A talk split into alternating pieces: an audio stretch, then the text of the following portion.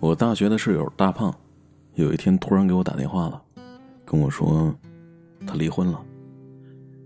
我说恭喜你。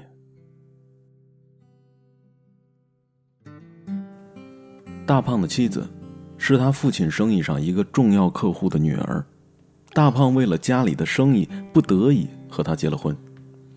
结婚之后，感情生活不是很幸福，女孩一身娇生惯养的臭毛病，长得真的是很一般。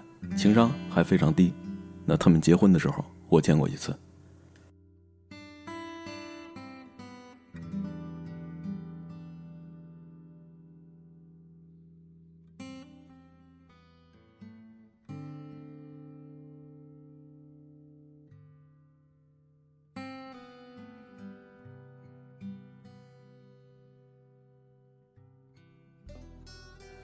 大胖个子是一米八五。但是却不是真的很胖，有点婴儿肥。年龄呢，是我们宿舍当中最大的一个。我记得有一年大学新生入学，大胖把一堆床单、凉席还有锅碗瓢盆搬进了宿舍。我就问他说：“丫从哪搞这么多东西？”他说：“从批发市场进的呀，准备在学弟学妹身上捞些酒钱。”我说：“那先让我试试产品质量过不过关呗。”说完，我就抢了一个蓝色碎花的床单，大胖立马过来跟我抢。我说：“哎哎哎，呀，别那么小气好不好？大不了我帮你一起卖呗。”大胖点了点头，说：“嗯，这个好，行，可以，没问题。”晚上我就铺上了床单。第二天起来，我发现身上怎么全都变成了蓝色？我心想，昨天晚上做梦也没掉进染缸里啊！我看了看床单，拿起枕头朝大胖的床边就扔了过去。大胖吓了一跳。翻身起来，哎，怎么了？怎么了？怎么了？我说你娘的，你什么破床单，搞得我一身蓝色。大胖就说了：“切，谁叫你懒，不洗就直接睡了。”我跟大胖说：“你你你你床单质量不行啊，我不敢跟你去卖，我怕被别人打。”大胖说：“怕你妹呀，谁会在乎这个？大不了谁打你，我帮你咬他。”我还是死皮赖脸的不想去。最后大胖说了：“诶，可以看小学妹哦。”我想了想，哎，算了。即使你床单不好，但是出于兄弟感情，我还是会帮你的。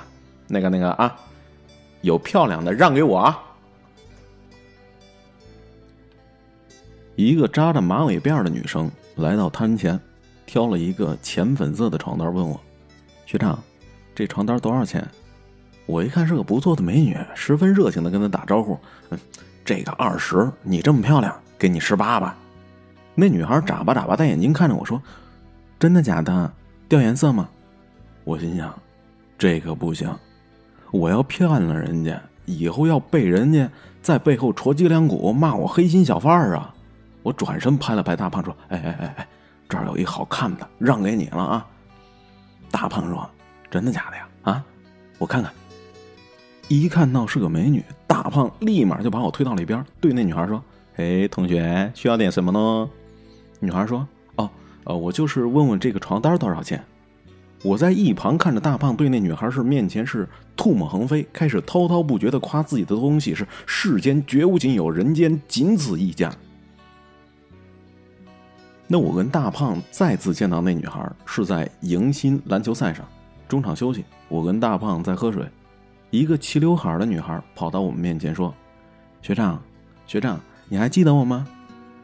我一看是个美女啊，急忙回答说：“哎，记得记得记得，见过你。”当我准备套一套眼前这美女的资料的时候，大胖在一旁悠闲的一边喝水一边跟我说：“好像没什么印象，不记得在哪儿见过呀。”那女孩一听，撩起刘海：“是我呀，买你床单的，你卖给我的床单还会掉色呢。”我一听，一口来不及，那水就喷了出来。大胖一听，吓了一跳，马上反应过来，说：“哎哎哎，没有没有啊，你认错人了，我没卖过床单后来打听了才知道，这女孩居然跟我们是同一个专业，叫做齐云云。我们只要看到她，就赶紧绕道我，生怕她再次跟我们提起床单的事儿。大胖后来遇到云云在上党课。那大胖是个组长，云云刚好分到他们那组。那天大胖回来跟我说：“我今天上党课又碰到那姑娘了。我问他说：“哪个呀？”大胖说：“就是买床单的那个呀。”我说：“完了完了啊，你准备好赔钱吧。”大胖说：“不是不是，他今天没提那个事儿。”我说：“那应该是小姑娘看你是学长，不好意思找你赔钱了。”大胖说：“哎，对了，呃，我我问你啊，微信是什么东西？”我说：“干嘛？”大胖说：“小姑娘让我加她微信，我跟她说我没微信。”大胖是一个比较木的人，在女人那里讲就是不解风情的男人。在微信已经风靡全球的时候，他还不懂微信是什么东西。后来我下载了微信，开始让他跟云云接触。没过多久，俩人居然成了情侣。大胖说：“其实刚刚遇到他的时候，自己就已经心动了，特别喜欢他叫我学长。每次去打印部那条路上偶遇，心脏啊都要跳出来了，手心儿都出汗了。”有一次，我跟大胖去上课的路上，他跟云云在打电话。坐电梯的时候，大胖跟我说：“哎哎哎，我走楼梯锻炼身体啊，你自个儿先上去。”好几次之后，我就问他：“哎，丫怎么不坐电梯呀？”他这才跟我说了实话：电梯里信号不好。我终于明白了，原来为了和云云不断通话，他改成了走楼梯。我跟他说：“不是有微信吗？你跟他聊微信呢。”大胖就跟我说：“一句句的太慢了。”虽然大胖是个不解风情的男生，可是和云云在一起的时候却是很用心。我见过他给云云熬过红糖水，给他半夜去市区里买药。可唯独有一件事我受不了了。有一次我跟大胖去校园超市，他拿了一盒卫生巾。啊，结账的时候我才发现。收银员看着我俩，我尴尬的退后几步，对着大胖说：“哎，同学，哎，前面那同学，麻烦你快点好不好？”大胖很不解的看着我说：“什么？你小子说什么？”收银员忍不住一边憋着笑，一边给我俩结账。回宿舍的路上，我问他说：“呀，神经病啊，拿这干嘛？”大胖就说了：“云云说要买这个，我这不刚好路过超市吗？就给他拿了。”一路上，我总感觉别人会盯着我们的袋子，我赶紧叫他把袋子给我捂紧点还警告他说：“以后有我在的时候，别拿这些古怪的东西，丢死人了。”当时大胖回了我一句，说了一句我这辈子都忘不了的话：“你整天大摇大摆买避孕套，怎么不丢脸？给女朋友买卫生巾，怎么丢脸了？”我后来想了想，哎，这个好像有那么点道理，是吧？有一段时间，大胖失眠了，每天早上起不来，晚上睡不着。后来他跟我说，我们家破产了，父亲做生意失败，欠了好多钱。那这段时间呢，大胖开始打工，即使大四了，他依然一边忙着各种事情，忙着找工作，忙着赚钱养活自己，忙着和云云谈恋爱，忙着准备参加公务员考试。陪云云的时间基本很少，每天都是在市里的餐馆和学校往返。他没敢告诉云云自己的窘境，他总是很在乎自己的自尊心。可是纸总是包不住火的，云云后来就知道了，云云并没有嫌弃大胖，反而被他的坚强还有成熟所折服了。云云对大胖说：“没事儿，我陪你一起努力。”回来后，大胖感动的跟我说：“我这辈子非他不娶。要是我娶的不是她，结婚的时候我自个干瓶白的。”公务员考试剩下一个月的时间，大胖把工作给辞了，专心看书。云云每天给他买各种各样的水果，各种关心，让我们整个宿舍是十分羡慕。有一次，云云拿了一千块钱给大胖，大胖顿时就火了，说。你什么意思？我不用你这样，你让我感觉我自己很无能。云云被他这么一下，就给吓哭了。这是大胖第一次对云云发火。那很可惜，大胖最后没考上。临近毕业之前，云云给了大胖一个信封，里边装了一千块钱，云云对大胖说了：“我没有说要伤害你的自尊心，我知道你连回家的车费都没有了。”这次大胖没有对云云发火，他对自己发了火。我们宿舍一群人喝酒喝到了凌晨三点，宿舍门进不去了，大家躺在学校的草坪上。大胖跟我说：“我也不知道能不能给他一个未来，我连自己回家的车费都没有，将来怎么娶她回家？”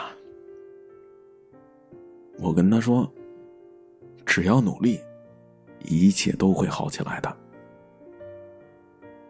毕业之后，有次大胖给我打电话了，和我说一个学弟打电话给他，说看见云云和一个男老师走得很近，可能要发生点什么了。我就劝他说：“别那么早下结论，可能事情没那么简单。”之后，大胖回了趟学校。那之后呢？大胖就再没跟我谈起云云，因为我不敢去问他，怕伤害了他。一直小心翼翼保护的自尊心。后来云云打电话过来，一边哭一边跟我说：“我跟那老师真的没什么，虽然他是追求我，但是我真的不是那种人。”他一生一个恳求，希望我帮他和大胖解释解释。我答应了，打电话给大胖，大胖一句话就给我拦截了：“是兄弟就别提这事儿了。”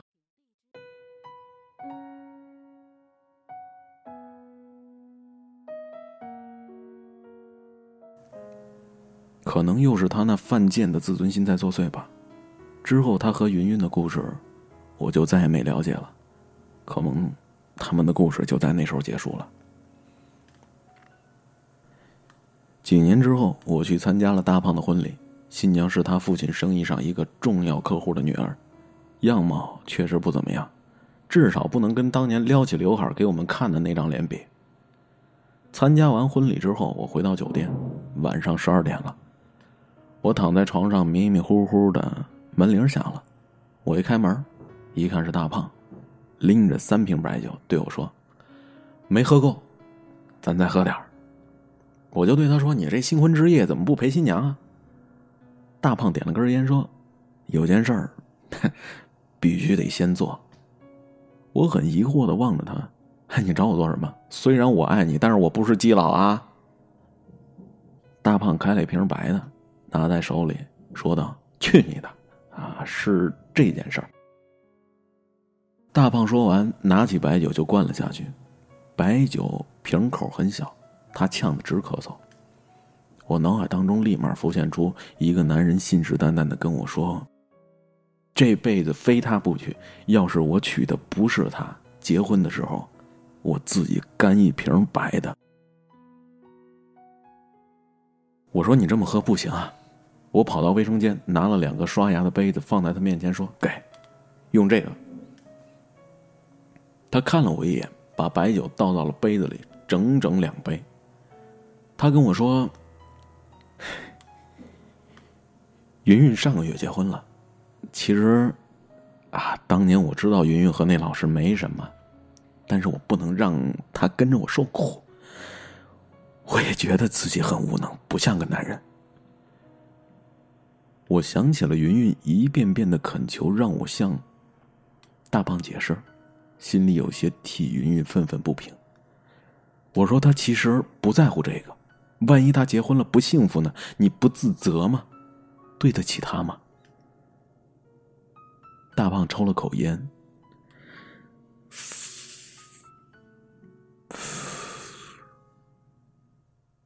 他结婚的时候，我去了。只是没出现在他面前，也看见新郎了，就是当年给我打电话告诉我云云和老师有一腿的学弟。他同学跟我说新郎家境不错，也很喜欢他。我忽然之间，好像明白了，一直说不结婚要努力工作的大胖，为什么突然就结婚了。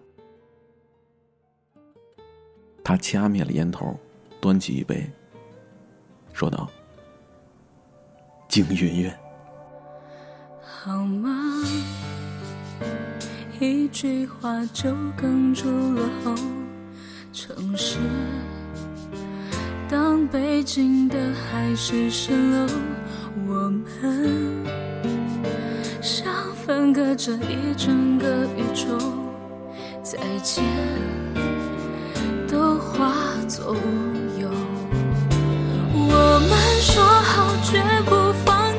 相互牵的手。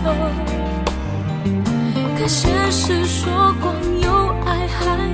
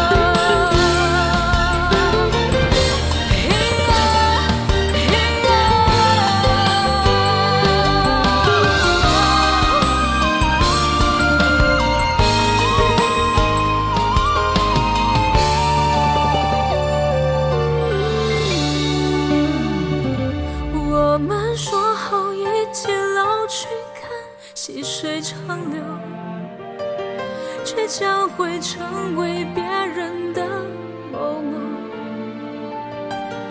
又到分岔的路口，你想左，我想右，我们都强忍着不曾回头。